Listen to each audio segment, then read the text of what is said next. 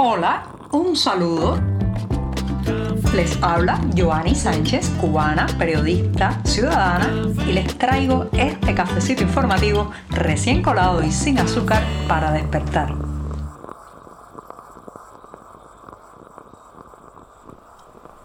El jueves comienza la semana informativa, se acerca a su final y yo estoy aquí con un café recién colado para darme ese sorbito de jueves que me gusta tanto y pasar a comentarles los temas, las noticias y la actualidad cubana. Eso sí, primero me tengo que dar un sorbito, el sorbito de este 11 de enero de 2024 y luego pasar a darles mi opinión y mis comentarios sobre la realidad de la isla. Así que voy con este sorbito mañanero.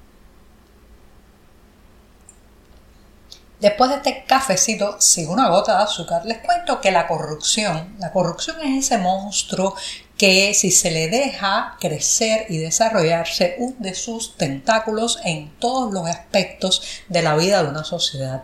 Pero si además esa sociedad está marcada por el secretismo, la falta de transparencia, la verticalidad y también las medidas arbitrarias que se toman desde el poder, desde el centralismo, desde un único partido que no permite el diálogo ni la disidencia, pues entonces la corrupción se convierte en aquel monstruo que todo lo controla, mete sus garras en todos, todos los aspectos de la vida. Recientemente les comentaba en este programa que se ha anunciado un aumento del precio del combustible en Cuba y también se anunció que eh, habrá en el país eh, eh, locales o servicentros y gasolineras donde se venda en divisas y otros donde solo se comercializará el combustible en pesos cubanos. Esto ya está preparando y fertilizando el camino para más corrupción, según advierten los conductores, los clientes que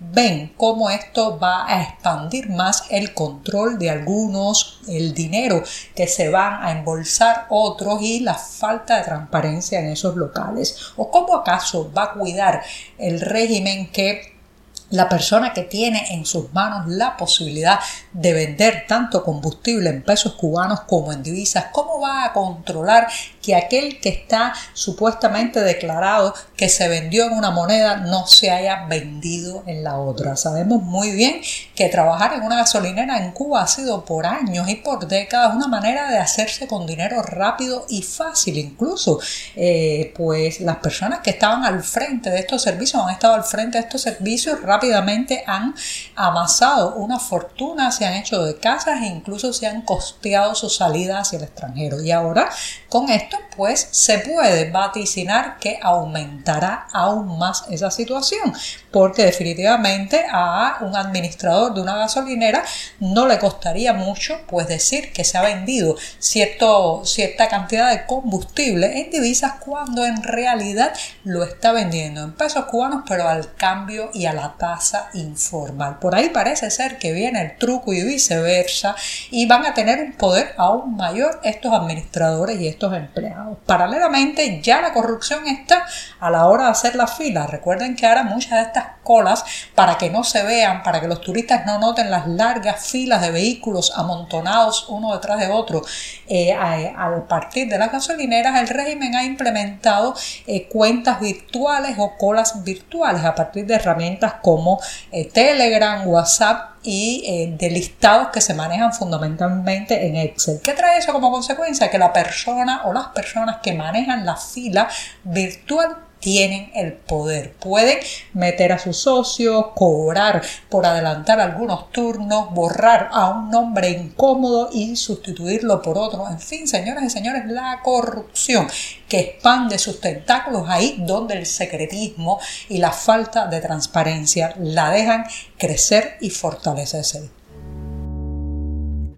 La historia de la agricultura cubana bajo el centralismo podría hacerse a través de un producto, la papa. ¿sí? Ese tubérculo evidencia como ningún otro cultivo los errores cometidos, también las decisiones desacertadas que se han tomado desde arriba y lo que podemos llamar una protesta sorda de los productores que se ha materializado en que los cubanos contamos las pocas veces al año que podemos disfrutar de un plato con papas. Asimismo es, la papa se ha desaparecido prácticamente de las tarimas de los mercados y cuando llega a través del mercado informal o del mercado racionado es como una aparición, como el cometa Halley cada cierto y larguísimo tiempo. Bueno, pues ahora el Estado cubano ha anunciado que pagará más dinero a los campesinos este año por cada quintal de papa que les compra. Esta medida busca incentivar la producción, eh, sacar de ese letargo y de esa inercia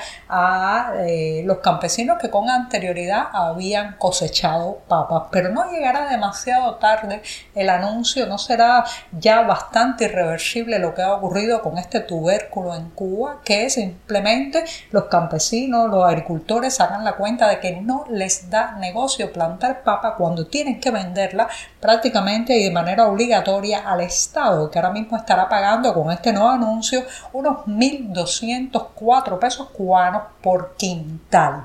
En lugar de eso, muchos productores sacan cuentas y dicen que les conviene más eh, comercializar sus papas en el mercado informal o a través de otros mecanismos donde quizás puedan obtener incluso divisas, ¿sí? porque la papa se ha convertido en un objeto de lujo, en un alimento que se ha escabullido tanto de nuestras vidas que la gente está dispuesta a pagar mucho por tener un plato de papa delante de sí.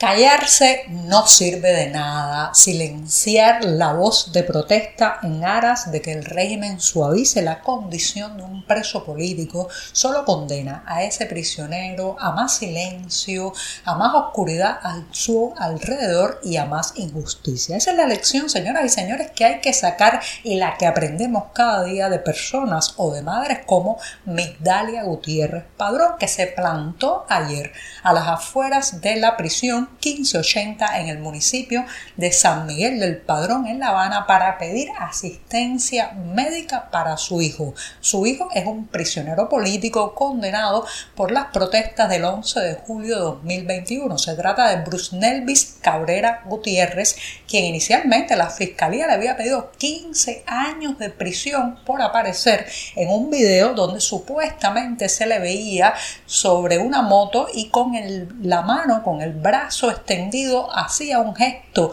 diciéndole a la muchedumbre que convocaba que mantuvieran la protesta o que los siguieran, que siguieran avanzando por esa calle de la Guinera donde se reportaron las mayores manifestaciones populares de aquel 12 de julio. En este caso fue el 12 de julio, pero formó parte de las protestas conocidas por la etiqueta 11J. Pues aquel video en el que incluso se cuestiona si se trata realmente de Euros Nelvis le costó eh, ser condenado finalmente a 10 años de prisión.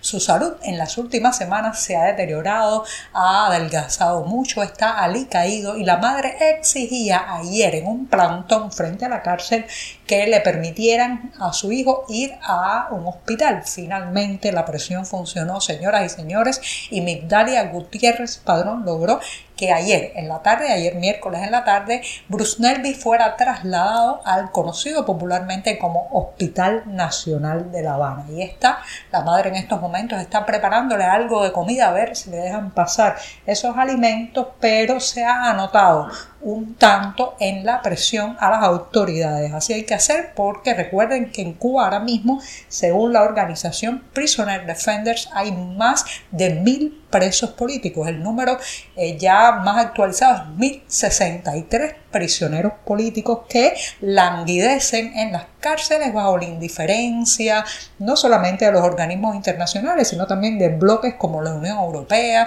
y otros tantos que miran hacia otro lado. La voz de Migdalia Gutiérrez Padrón se hizo escuchar ayer y lo logró pero el objetivo final es la liberación inmediata de todos estos presos políticos.